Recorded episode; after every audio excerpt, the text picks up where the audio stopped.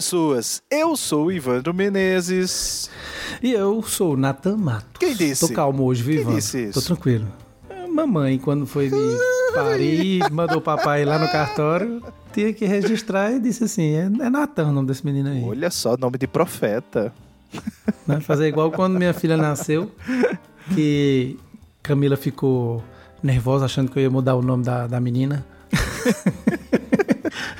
Porque achava que eu não gostava do nome, mas gostei. Além disso, também ficou assim, porque o- ela, eu queria colocar o nome dos meninos Davi Pinto de Menezes, né? Porque meu sobrenome é Pinto de Menezes.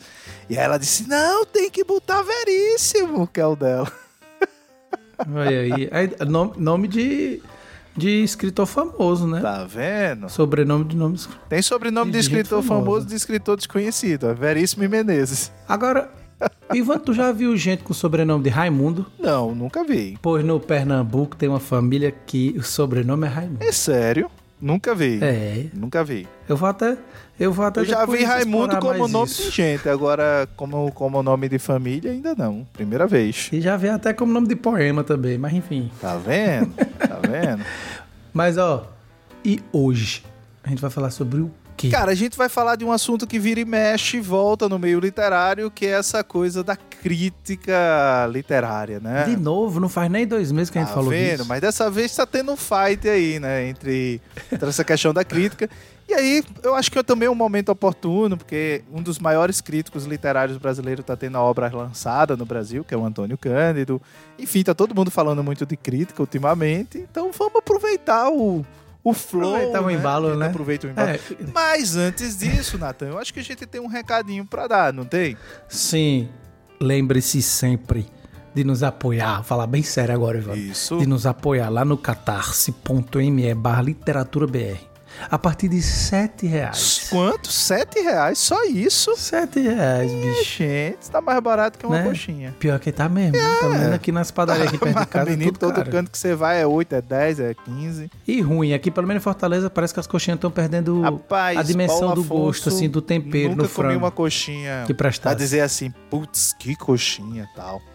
Rapaz, a melhor coxinha que eu comi agora, os mineiros vão gostar de mim. A melhor coxinha que eu já comi, esqueci o nome do estabelecimento, foi lá em Belo Horizonte. Ah, bicho. Bicho, aquilo é uma coxinha, viu? Mas quando tu, for, é quando for em João Pessoa agora, no meio do ano, tu vai na Sonho Doce comer a coxinha de lá, é boa também. Pronto, sonho doce, me espere, olha aí a gente fazendo o público de Tá graça. vendo? Ei, Tem que patrocinar a mas, ó- gente, né? A gente tem que fazer uma gravação lá comendo doce, coxinha, ó, que delícia. A gente tá agradecendo quem não tá pagando a gente, mas vamos agradecer os nossos apoiadores e Isso, nossas apoiadoras. que não se esquece da gente e todos os meses tá lá comparecendo com 7, com 12, com 20 mil reais. Eu tô aqui fazendo coraçãozinho, viu? Pra vocês. Muitíssimo obrigado. Ajuda muito na edição dos áudios aqui da gente, né, Ivan Menezes? Muito. E além dos nossos apoiadores e apoiadoras, a gente também tem o apoio aí de duas editoras, duas editoras massas. Que é a editora Moinhos, né? Do... Ah, é! É! Moinhos com S no final, pra ninguém confundir, Isso né? aí. Piada interna, piada interna. Então a editora Moinhos, né? Tem nos, nos patrocinado. E agora, chegando aqui junto também ao nosso podcast, a editora Aine. E falando em editora Aine, você fica agora com um recadinho que a gente tem para vocês.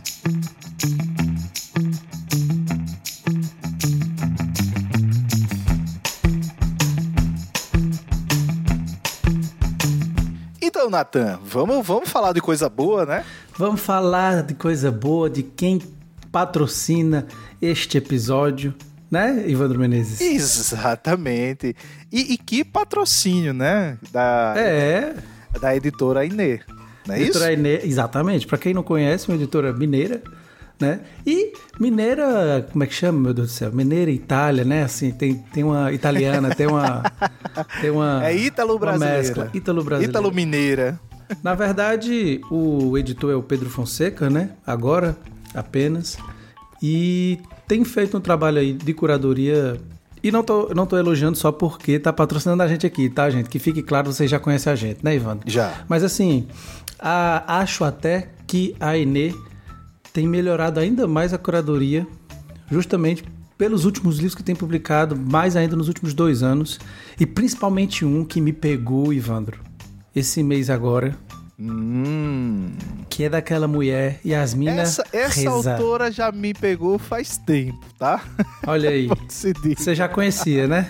Já conheço, é uma dramaturga francesa, romancista também, enfim, a mulher faz de tudo, tudo um pouco.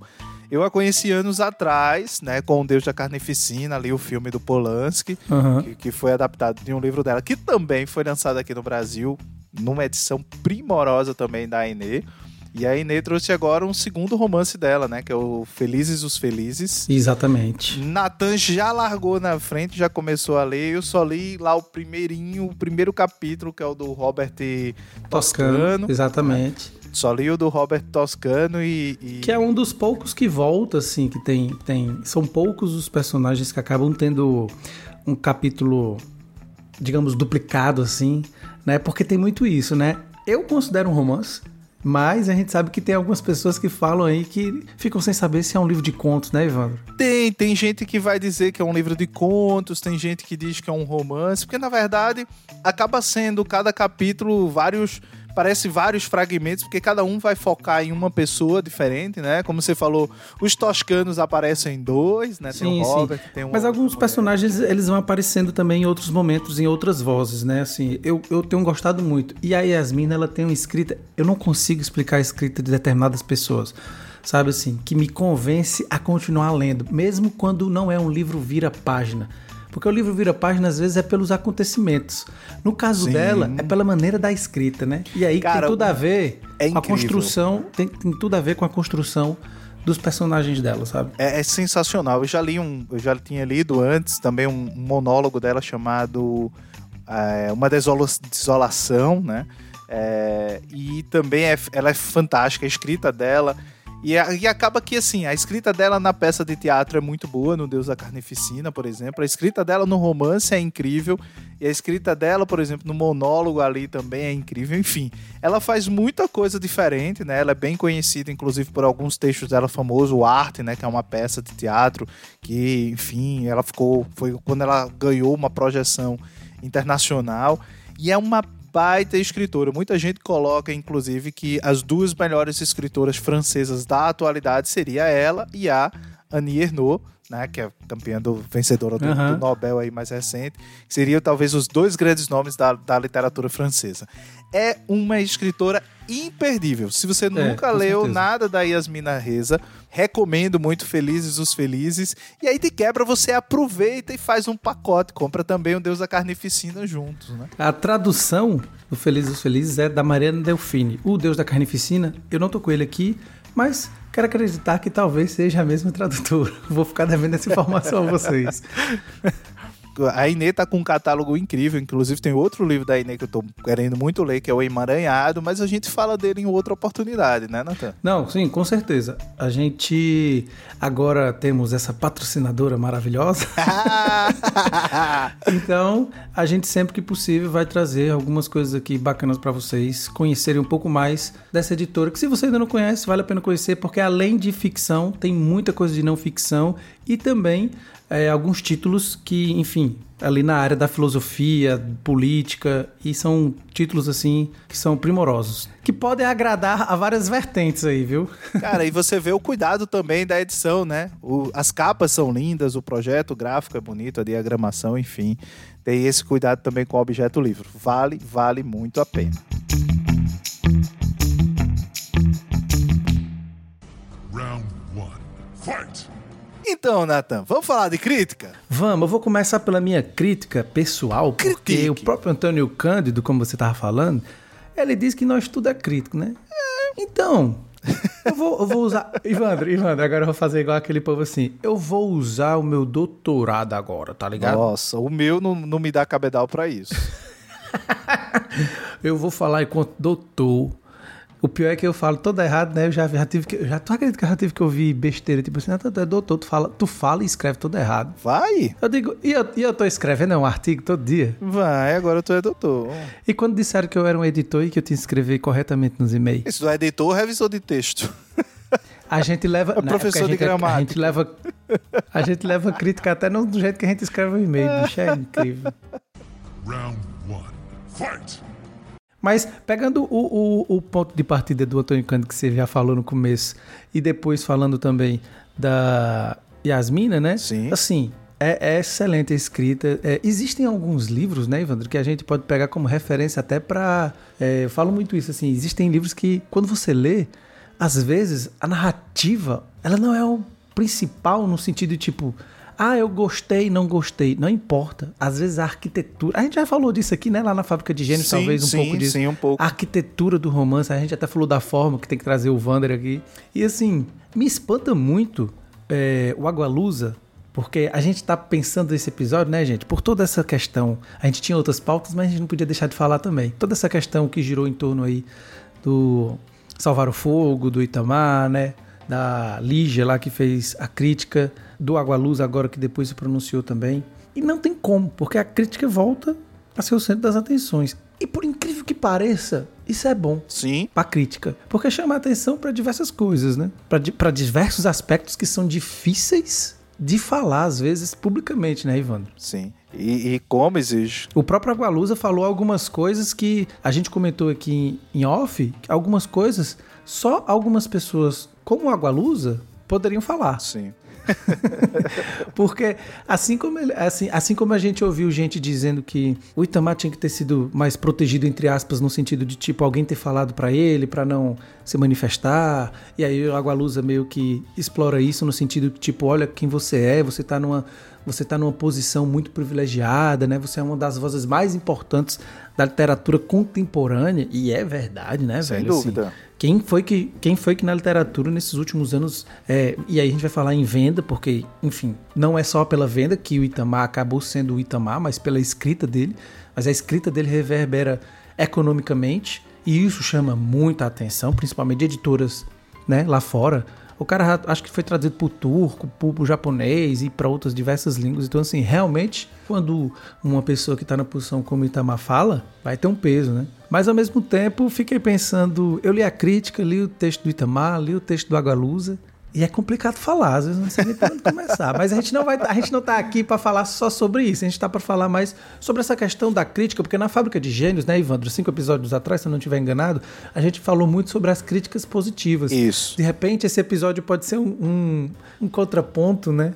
Pra gente falar sobre essas críticas negativas, né? Eu acho que, que no, no Fábrica de Gênios a gente falou um pouco sobre um, um outro fenômeno, que era o fenômeno de que todo livro é bom. né? Que saía muita resenha, muita coisa, que as pessoas só falavam bem dos livros, mas, tipo, nunca falava é, os aspectos negativos que, esses, que essas obras tinham.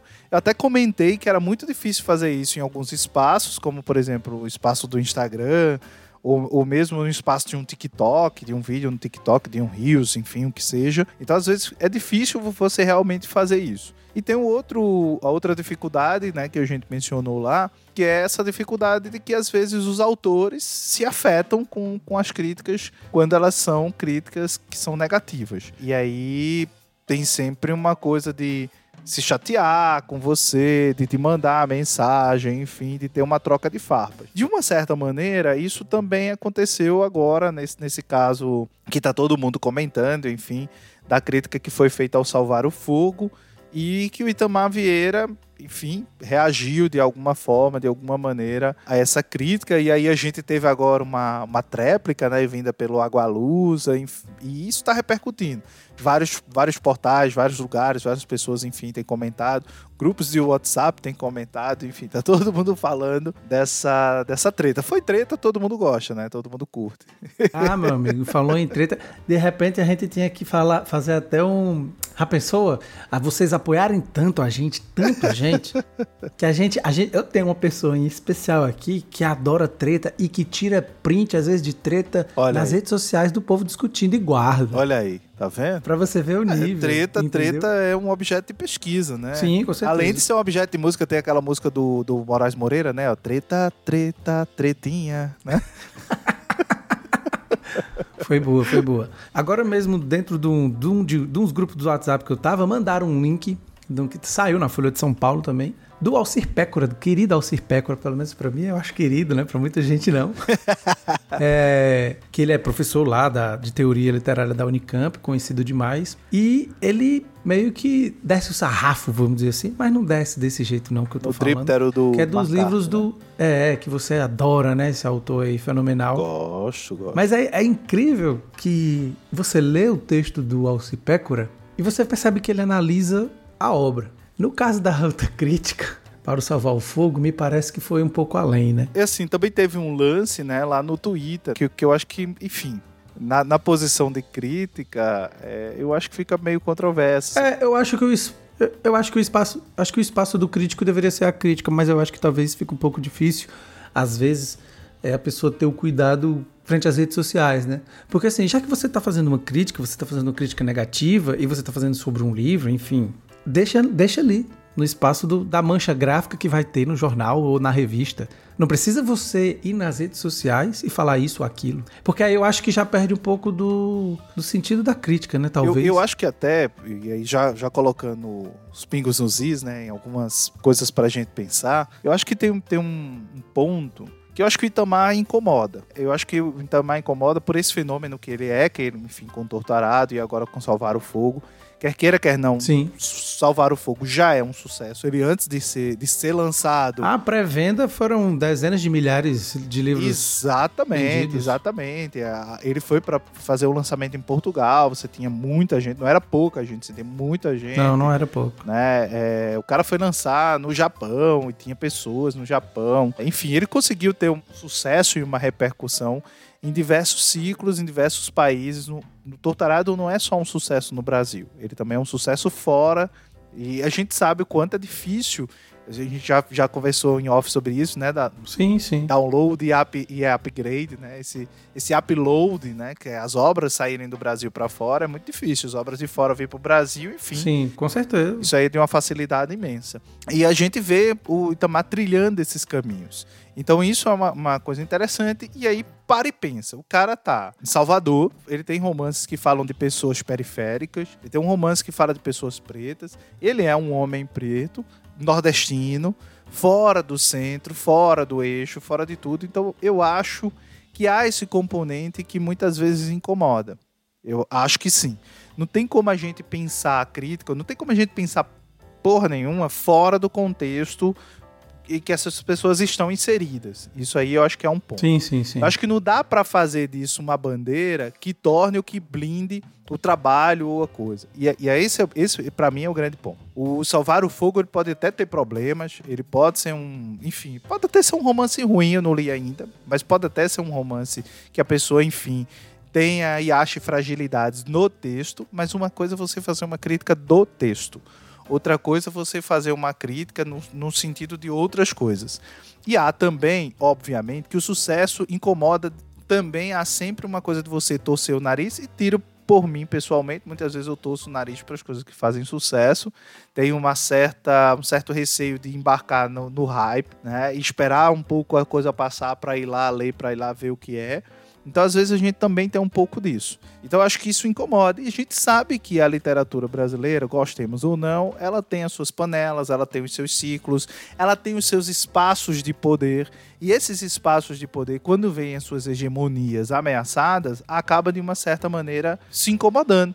Até porque é o seguinte: é, é um cara que corre o risco de ganhar um, um jabuti, é um cara que corre o risco de ganhar prêmios, é um cara que corre risco. Sim, tem toda aquela indústria é, que a gente sabe que existe no meio literário e que vai, de uma certa maneira, é, o Itamar hoje é um sujeito que está em evidência. Qualquer coisa que ele lançar vai chamar a atenção das pessoas, todo mundo vai querer ir lá olhar para ver o que é e etc e tal. Sim, entendeu? sim, sim. E, e vai observar. Ah, não, mas é porque ele repete as coisas do Torturado. Cara, quando ele lançou o Torturado, as entrevistas que ele dizia, ele dizia: vão ser três livros que vão, de uma certa forma, comungar com esse mesmo universo. Putz, eles são livros independentes, mas eles dialogam com isso. Já tava avisado, né? Claro, já estava avisado. Né? Outra coisa, todo mundo fala que você tem que buscar uma voz narrativa, que você tem que buscar um estilo tal. Quando o cara tem uma voz narrativa, tem um estilo, ou você critica exatamente o fato de que isso existe, entendeu? Então, às vezes eu acho que esses aspectos eles precisam ser considerados. Acho que há um excesso você dizer assim, ah, mas é uma crítica branca de um editor branco que mandou ela fazer uma crítica de um homem negro falando sobre pessoas negras. Isso eu acho problemático. Como assim? Como assim? Peraí, vamos com calma. A coisa de que, por exemplo, se eu sou um escritor preto, então só posso ser criticado por pessoas pretas. Entendi. Isso eu não, não, não acho. Agora, o que eu acho que é o seguinte: se eu vou para um contexto que é um contexto rural, que é um contexto agrário, que é um contexto do, desse Brasil profundo, dessas, dessas formas de, de existências minoritárias que a gente tem no país, você, no momento em que você vai ler esse livro, esses aspectos sociológicos, eles precisam ser levados em conta. E não só sou eu que digo isso, Antônio Cândido fala isso, já que a gente invocou ele aqui, né? Antônio Cândido vai falar isso. Sim, sim, sim, sim. E até mesmo porque você não tem como ter uma leitura de qualquer obra literária se você desconsiderar o contexto, primeiro, em que ela é construída e também o contexto em que aquela história se passa. É como se você fosse olhar Machado de Assis e você ver e julgar que isso já isso dá um outro papo, né? Que você jogar, julgar uma obra de uma determinada época com o olhar, com o aspecto como se fosse hoje, entendeu? Não, sim, sim. Não, eu acho importante falar isso porque primeiro porque realmente o Itamar incomoda, como você falou, pela representatividade dele e querendo ou não, tem a ver com o social, né? Claro. Pelo contexto de desigualdade social e de preconceito racial que a gente tem no país. E também, essa é outra questão que você pontuou, que eu acho que muita gente tem medo de falar. Talvez eu próprio tenha receio de falar, porque tu sabe que eu falo muito rápido e às vezes eu falo muito assim, falo, né, com esse meu tom. que às vezes é, é, Vou usar uma palavra mais antiga, de galhofa, mas só uso mesmo para quando é para tirar onda com gente mais conhecida, mais próxima. Mas assim, eu acho que, como você falou, é, toda e qualquer pessoa pode fazer uma crítica, independente de sua raça, de sua cor, Concordo. né, de sua posição social, mas desde que seja pautada em argumentos sólidos. E talvez por isso que não sei se foi o caso do Agualusa, eu não quero dizer que ele saiu em defesa da crítica, mas talvez do, do texto em si, de, do, da possibilidade do texto em existir. Não por quem fez a crítica, né? Porque o que me pareceu do Agualusa foi assim: quando sai uma crítica negativa, a gente tem que deixar ela existir. A gente não pode assassinar ela. Eu, né? eu acho que o Agualusa, nesse ponto, tá coberto de razão. Só que também, ao mesmo tempo que a gente está falando dessa representatividade do Itamar, dessa questão de qualquer pessoa pode falar, quando a gente pega a fala dele e diz que né, foi um editor branco, uma crítica branca, que foi falou não sei o quê, a gente também não pode desvalidar. porque, porque já que a gente está usando né, essa coisa da, do contexto social e a gente está falando esses pontos, mas ao mesmo tempo a gente não pode limitar. Eu acho que aí é que é a questão. Tem a crítica de uma pessoa branca faz, falando, fazendo a crítica. Ok, então vamos, vamos ver o que, que ela diz aí, que a gente consegue, enfim, enquadrar nesse sentido, mas ao mesmo tempo vamos ver se é só isso ou se não é só isso, né? Porque enfim, as pessoas são as pessoas e as pessoas. Aqui a gente não está defendendo ninguém, pelo menos. Eu acho que aqui a gente está defendendo talvez um pouco mais é, esse sentido do que o Agualusa disse, de deixar o texto existir, né? Eu, eu, eu- teve muita gente que criticou o Itamar e eu falei assim, porque teve, teve gente que falou assim, ah, ele não deveria ter feito isso, não sei o quê. E a primeira coisa que eu me perguntei foi, por que, que ele não deveria? Por, por quê? Eu acho que assim, eu acho que, que o sujeito, enquanto autor, ele pode se posicionar da forma como ele quiser, da maneira como ele, como ele Isso, quiser. porque Entendeu? assim, é um direito dele. Ele tem todo o direito enquanto pessoa e e enquanto escritor, independente da posição que ele ocupa, como o Agualusa falou. Agora, uma coisa que a gente pode questionar é o que, que o Itamar escreveu? Como ele escreveu? E aí a gente tentar pontuar e tentar dialogar em cima do que ele escreveu. Sim. Mas até nisso, por exemplo, dizer, assim, ah, ele não deveria ter feito isso porque foi ruim para a imagem dele. Não, cara, todo mundo tem o direito de falar o que bem entende. E aí eu acho que é outra questão também, por mais que o Agualusa diga assim, ah, o Itamar tá na posição isso e aquilo, é, é, é tipo assim, dá a entender que o Itamar não podia falar. Ele podia falar. É como se tudo que ele disser vai repercutir, né? vai ter É, um peso. Exatamente. Que tem. No- Tem, acho que, o que tem. o Agualusa não tá errado nesse sentido. Não, mas aí é que tá, tu percebe como as coisas não são tão preto no branco como a gente acha que é, desde que começou cara. essa baboseira no Brasil de se dizer que só existe o extremo, porque os extremos que a mídia construiu dentro da política, elas estão em todos os assuntos. E só se pode ser uma coisa ou ser outra, quando na verdade não. A gente tem que entender as coisas pelos lados que elas possuem, porque nada é plano, não. Os temas são muito esféricos, para utilizar dois termos aqui que estão ligados à construção de personagem, né? Os temas, os temas são complexos. Tu mesmo sabe, Wander, enquanto meu amigo, que às vezes a gente tá conversando sobre determinada coisa, eu digo, mas peraí, tem outra coisa relacionada aqui, e quanto a essa segunda coisa, tem uma terceira coisa relacionada, e tem uma outra quarta coisa. Porque as coisas não são assim, tão, tão, tão, tão sabe assim? E, e às vezes eu acho que talvez tenha uma soma de, de certos conceitos que são, às vezes, equivocados, né? É, um que eu acho que acabou é, surtindo um, um certo equívoco muitas vezes é a ideia do lugar de fala como um lugar de exclusividade. Eu acho que a gente até já mencionou isso em alguns lugares. Então eu não, não acredito que para falar de uma obra necessariamente você tenha ah, se essa obra, sei lá, ela fala sobre um, um ponto de vista feminino. Ah, então enquanto homem eu não posso falar sobre isso. Então é como se você estivesse me proibindo também de ler, de ter uma opinião sobre a obra, de ter uma opinião sobre o que está ali de alguma forma, de alguma maneira. Então eu acho que se esse é um problema, acho que a gente precisa encarar e com alguma maturidade também, porque eu preciso conhecer o meu limite pessoal, o meu limite da minha experiência, o limite do lugar que eu ocupo, por exemplo, como homem branco, como homem de classe média. Então eu, eu preciso entender qual é o lugar que eu ocupo e entender que certos autores vão trazer para mim experiências que não são as experiências que eu tenho. Vai trazer vivências para os seus textos que não são as vivências que eu tenho. Por isso que eu acho que esse recorte sociológico e esse, esse contexto sociológico ele é necessário para que a gente compreenda uma obra.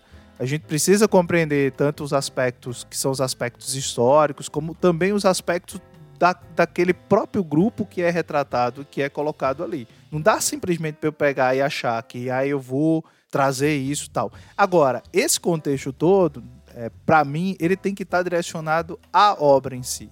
O problema é quando a crítica ela extrapola esse espaço da obra. E aí você começa, na verdade, a atacar outros aspectos é, ou da vida do autor, do fato dele fazer sucesso, você questionar coisas, isso e aquilo outro. Dá um exemplo do- da própria crítica que você apontou do Pécora em relação ao McCarthy. Você vai ver que quando ele faz a crítica, ele vai dizer: olha, é um grande autor que produziu grandes obras, mas essas não são as suas melhores obras. E ainda Tem esse parabeniza. ponto, tem esse, tem isso. É, e ainda Porque diz assim, que aos 90 anos ele tá tentando fazer algo que ele nunca fez. Eu acho que aí você faz uma crítica que é de fato uma crítica que é respeitosa nesses aspectos, que observa, na verdade, o, o texto, que observa a obra, e quando ela sai da obra, que é esse elogio que ele vai fazer, entendeu? Ele tá olhando para outros aspectos. Porque assim, se é para fazer uma crítica extra obra, velho, que pelo menos você traga aspectos positivos, porque os negativos não interessam. Se eu vou fazer uma crítica ao, ao autor, ou ao esforço do autor, ou enfim, ao, ao lugar que esse autor ocupa, por que, que eu vou, vou detra- deta- detratar o autor numa crítica? Uhum, uhum. Se eu tenho que falar alguma coisa de negativa, que seja sobre o trabalho do cara. Dizer, ó, e, sim, ninguém é gênio Sabe, o tempo todo. sabe o que né, eu tô Nathan? pensando aqui? Não, sabe o que eu tô pensando aqui também? Quando fizeram, quando saiu todo esse bafafá, a primeira coisa que falaram, assim, uma das coisas que passaram, falaram foi disso do Ivan, do Ivandro, Itamar. do Itamar, né?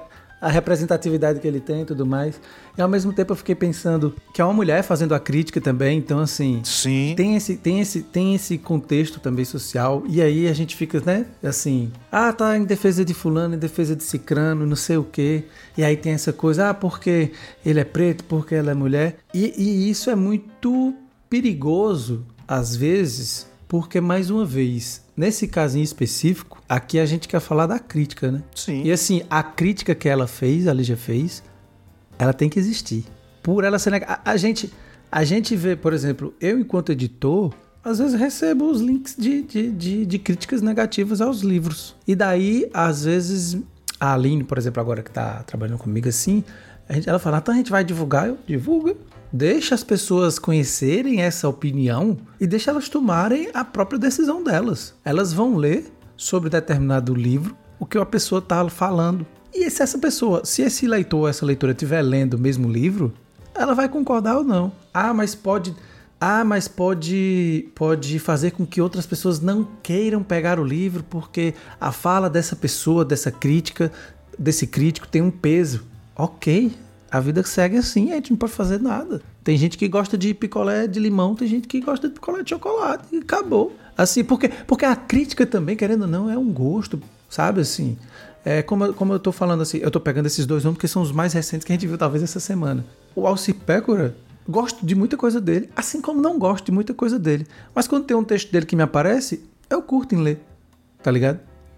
Eu gosto de ver ler alguma coisa. A outra, aquela que a gente, a outra professora que a gente falou da outra vez, a disse, de vez em quando, quando tem algum link que eu vejo, algum texto, eu dou uma lida. Tem umas coisas que eu não concordo. Já teve texto dela que eu li assim sobre o livro, eu digo, não, tem nada a ver. Não concordo em nada. Assim como já teve outras críticas, outros críticos que eu li, não concordo em nada. Por quê? Porque a leitura que eu fiz sobre isso. A, a, a Tatiana Leite, que fez até um vídeo também sobre essa, essa questão lá no Publish News, ela fala isso assim. Tipo assim, que tem. Ela lembra o, o Cândido também no que a gente tá falando. Tem o contexto social do que você, enquanto leitor, experienciou. Tem a sua experiência de vida, a sua experiência de leitura. Então, assim. É, e aí, às vezes, a gente encontra algumas pessoas, por exemplo, o meu gosto e o seu é parecido. Mas tem coisa que você já disse que gostou e eu disse que não gostei. É claro que o, o, o, o crítico. Tem, tem, livro, tem livro que tu leu e achou é. razoável e conseguiu ir até o fim. Tem livro que eu li, que, tu, que eu fui ler o mesmo livro e. Eu tô falando assim de gostar e não gostar, mas é óbvio que o crítico ele não se baseia só nisso, né? Claro. Porque o crítico, ele, tudo bem, não gostei, mas eu consigo apontar os pontos positivos. Nem deve, sabe, Natan? Não, é, não, mas assim, eu consigo apontar os pontos positivos e os pontos negativos. Isso a partir do ponto de vista dessa pessoa que está fazendo a crítica. E se ele não gostar do mesmo jeito, entendeu? E acho que é um direito do autor também gostar ou não gostar. É, claro. E reagir ou não reagir. Entendeu? Se posicionar ou não se posicionar sobre uma crítica Se a gente falou na história, já teve gente que, que reclamou as críticas. O José de Alencar, que foi um autor que eu estudei, bicho, ele, ele rebateu rebateu diversas, de diversas críticas. O que eu acho, e até porque, enfim, o tempo do, do, do episódio já está bem avançado, né? O que eu acho que eu acho que é um ponto. Acho que dois pontos que eu queria colocar aqui. É que no meio dessa, dessa, dessa treta toda, eu acho que uma das coisas mais inteligentes a se fazer é evitar posições do tipo fulano é certo, fulano é errado. Isso, isso pelo menos é uma coisa que eu fui aprendendo. É, eu acho que entre mortos e feridos há erros para todos os lados e há acertos para todos os lados. Eu acho que tem coisas que, que, que, são ditas e outras. A crítica eu não posso julgar, enfim, porque a crítica em si eu não posso julgar porque eu não li o livro para dizer concordo com isso, não concordo. É, é um livro que está na minha lista para ser lido, então, enfim, quando eu ler eu posso dizer alguma coisa sobre a questão da crítica. Acho que o autor tem o direito de, de gostar, de não gostar, enfim, do, do, do que lhe é dito. Acho que, é, que ele pode questionar também esses lugares, quem ocupa esse espaço da crítica e, e, esses contextos que foi feito. E acho que também é importante a gente colocar que o lugar da crítica, ele muitas vezes é diferente e acho que talvez por isso ele pro, produza reações diferentes. Uma coisa é alguém lá no, no Instagram dizer, ah, eu senti, eu não gostei, não me pegou, não, não sei o quê. Que, que o tipo de crítica que muitas vezes a gente acha naquele espaço é esse. Uhum. Ah, eu não gostei, então o livro é ruim. Ah, eu gostei, então o livro é bom. Então a gente não tá falando da pessoa que tá ali que não tem esse papel de crítico, mas a gente tá falando de alguém que ocupa esse lugar de crítico, enfim, que tem uma formação mais técnica para poder fazer aquela leitura e etc e tal. Então eu acho que esse, esse é um ponto pra gente também. E aí, para finalizar, o que eu queria dizer é que a gente precisa ter em mente sempre de que leitura nenhuma não é enviesada. Não existe leitura que é neutra. A leitura vai carregar os meus preconceitos, a leitura vai carregar a minha experiência de vida, a leitura vai carregar a bagagem cultural, a bagagem intelectual, o capital que eu fui acumulando, enfim, a partir das minhas experiências, a partir das minhas experiências de leitura. Então ela nunca é desprovida disso seja para o bem, seja para o mal. ela sempre vai ter esse olhar enviesado, ela sempre vai ter esse olhar do lugar que a gente está falando, e isso vai ser comum, então a gente precisa ter isso em mente também. E tem que haver um esforço, e aí vou repetir a questão do lugar da crítica.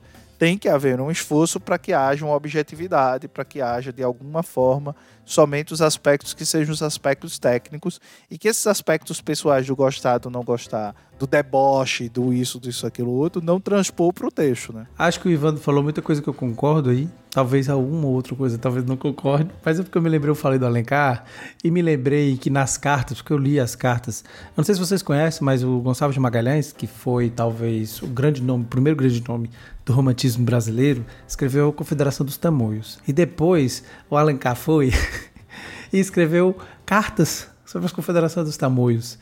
E nessas cartas, ele debocha.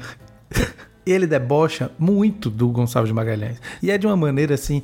É, é, é de uma maneira. Cara, é, de, é a gente costuma falar que é tipo assim. Desrespeitosa. É, vou, vou esculhambar agora de uma maneira alencarina, porque é um deboche uma, um, que, que, que é, digamos, alto nível entre aspas, porque ele, ele critica com determinadas palavras, né? que, enfim, não, não, não soou muito bem se a gente traduzir para palavras mais baixas, assim. Me lembrei disso. E na época, é, na época o Alencar fez essas cartas e teve um outro escritor que saiu em defesa, que eu me esqueci o nome agora, e o Dom Pedro II, que era imperador, também escreveu um texto. Né? Intitulado, acho que ele assina como amigo do poeta, se eu não estiver enganado. E, e, e escreve do, do, uma carta em defesa do, do Gonçalves de Magalhães tá ligado? Ou seja, essas tretas estão aí desde o tempo do imperador. É, cara, então assim, e, e, e, eu voltei ao elencar justamente por isso, porque assim, querendo ou não, posso estar enganado se a minha memória, né? Mas eu acho que não estou tanto assim. O sistema literário brasileiro, ele meio que começa, talvez ali, no romantismo, é que a gente vai ter realmente. O próprio Antônio Cândido fala nisso no, no, livro que eu tô lendo, que é o introdutor, terminei de ler, o Introdução à Literatura Brasileira, né, publicado pela, reeditado agora pela Todavia, que, que é justamente isso, assim, a gente começa a ter um sistema literário, né, o mínimo, a gente vai ter um, um público leitor muito pequeno, a gente vai começar a ter impressões de livros, né, feitas fora do Brasil, também tem a questão do folhetim ali, então assim, a gente vai ter essa coisa da crítica, né, o próprio Alencar foi crítico, né, de, de, de peças de teatro, se eu não estou enganado, Machado de Assis também, então a crítica, ela tá aí desde sempre. E essa coisa do deboche, de ultrapassar a, a mancha gráfica ali no papel, realmente ela existe desde de sempre também, né? O que é uma pena porque parece que a gente não sabe separar a obra do autor. E aí, aproveitando, lancei um livro recentemente da francesa Gisèle Sapiro que se chama é possível. Cara, de... acredita que eu, eu, eu, eu pensei é nesse livro. É possível dissociar a obra do autor? Fica aí a dica desse livro também, né? Da Munhos, que editei há pouco tempo, com a tradução da Jussara Valentino. É um livro muito bom que, apesar de falar a partir de obras e de autores é, franceses, a discussão funciona muito bem para qualquer nacionalidade que você levar. Então, espero muito vocês tenham gostado desse papo. Sempre que possível, e um tema chamar a atenção, não apenas nossa, né, Ivan Menezes, mas de toda a mídia literária, digamos assim, dessa bolha literária gigante que a gente tem no Brasil. Gigante entre aspas, né, que a gente sabe que podia ser maior. É, a gente vai sempre tentar acompanhar também, até porque a gente tá aqui pra isso, né, Ivan? Pois é, pois é. E assim, são coisas que a gente, quer queira, quer não, também conversa. E acho que esse espaço aqui do, do, do podcast é um espaço de conversa, né? Exatamente. A gente só aumenta, digamos, é uma, é uma mesa de bar ampliada. Pois é isso, gente. Não esqueçam de nos apoiar no Catarse. Estamos aí nas redes sociais, Twitter, Facebook, Instagram, TikTok. Temos o canal no YouTube e esse podcast que, modéstia à parte, que não existe essa coisa de modéstia à parte, né? Eu acho maravilhoso e divertido pra caralho. É bom. Um beijo no coração. Cheiro pra vocês, até a próxima.